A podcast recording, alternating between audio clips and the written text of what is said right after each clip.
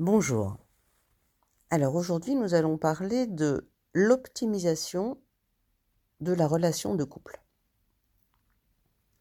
Alors pour comprendre exactement ce que veut dire optimisation de la relation de couple, il faut que je parle de ce qu'est un couple et comment se crée un couple.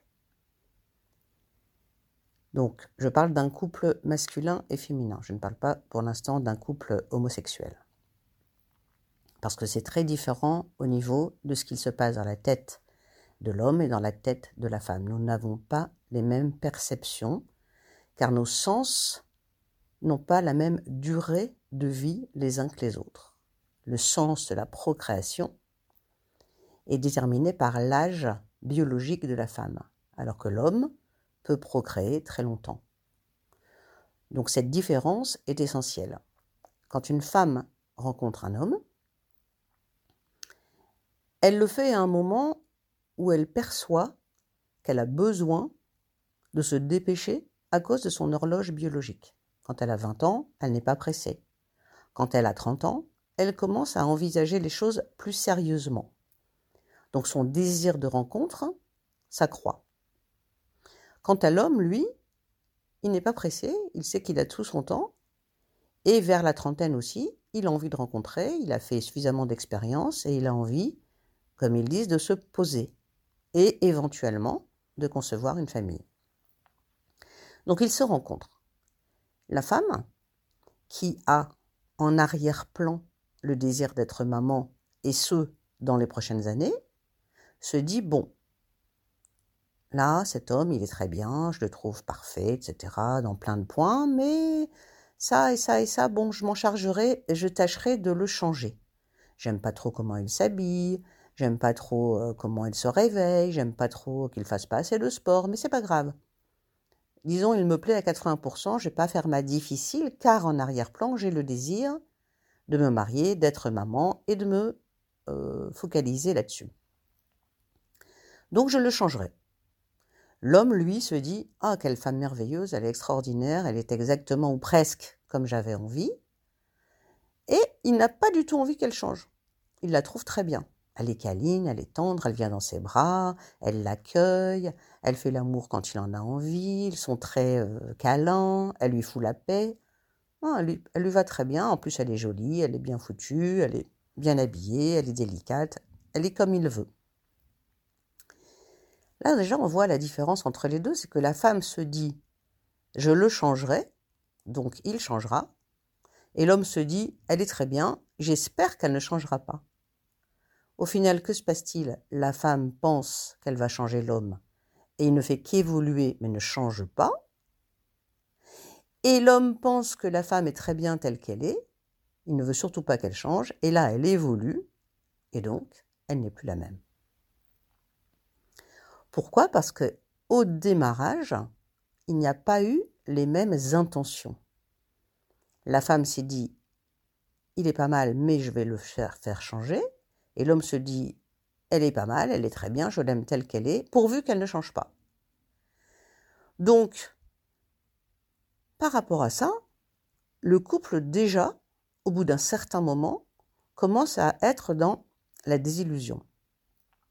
La femme se dit, bah dis donc, il change pas, c'est incroyable il est casse-pied, euh, il veut pas comprendre. Et l'homme se dit, mais qu'est-ce qu'elle a? Elle m'embête sans arrêt, elle est tout le temps en train de me faire des reproches, des critiques, ça va jamais comme je suis. Et au bout d'un moment, se crée donc une lassitude, l'un sous l'autre, et se dit, mais si tu m'aimes pas tel que je suis, mais quitte-moi.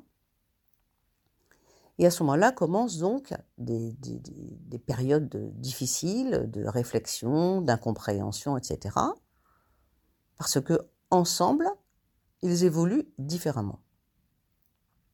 Donc ce qui est important, pour en revenir donc euh, à l'optimisation du couple, c'est de comprendre qu'on ne change jamais les individus.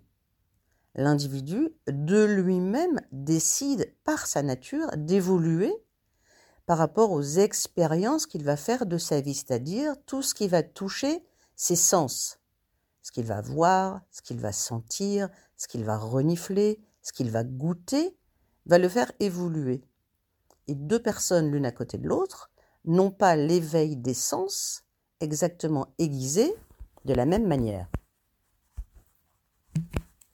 Ce qui veut dire que même si je vis à côté de quelqu'un, ce que mes oreilles vont entendre, ma vue va voir, mon odorat va renifler et ma, bouche va goûter et mon corps va ressentir, ne peut pas être identique à celle de mon compagnon. Nos perceptions ne sont pas similaires et nos perceptions évoluent à chaque instant. Et ceci est très important pour l'optimisation du couple. C'est dans la communication de nos perceptions que nous pouvons s'aider à mieux se comprendre. Est-ce que tu as entendu l'avion dans le ciel? Ah non. Donc déjà, vous voyez, nous sommes tous les deux au lit, couchés. L'un est en train d'écouter avec son casque de la musique, l'autre en train de lire. Un avion passe dans le ciel. L'un l'a entendu, l'autre pas. Ils n'ont pas la même perception. Celui qui a entendu l'avion a été gêné, ça l'a dérangé. De cette perception est née des idées. Il a commencé à penser Oh, qu'est-ce qu'ils sont casse-pieds, à passer avec ces avions au-dessus de notre appartement, alors que l'autre est complètement dans sa musique et n'a rien entendu. Est-ce que vous pensez que l'énervement, l'anxiété, le stress sera le même pour les deux? Non, bien sûr, puisqu'ils n'ont pas été interrompus par la brutalité de euh, l'avion, l'un comme l'autre. Donc ils ne commencent pas ensemble la même journée. Et ceci, si nous n'en parlons pas ensemble, nous ne comprenons pas pourquoi l'un peut être énervé, excédé, stressé, parce que nos cinq sens n'ont pas éprouvé la même expérience au même moment, au même ressenti. Alors comment optimiser tout cela? En comprenant que nous sommes donc le produit de nos expériences sensorielles, que nous avons cinq sens, et que c'est en parlant avec notre conjoint de nos cinq sens que nous pouvons faire que notre couple fonctionne bien. Voilà. J'espère que j'ai été claire. Et si vous sentez que dans votre couple il y a des difficultés de communication, eh bien, une, une thérapie euh, de couple pourrait faire le plus grand bien avant une séparation. C'est-à-dire bien se comprendre, passer par quelqu'un qui va vous expliquer tout cela de l'extérieur, car on ne se voit toujours que de l'intérieur. L'avantage du thérapeute, c'est qu'il se place à l'extérieur, donc il est objectif, alors que quand vous vous placez à l'intérieur, eh bien vous êtes pas objectif, vous êtes suggestif et subjectif, les deux. Je vous souhaite une très bonne journée et j'espère vous avoir aidé. À bientôt!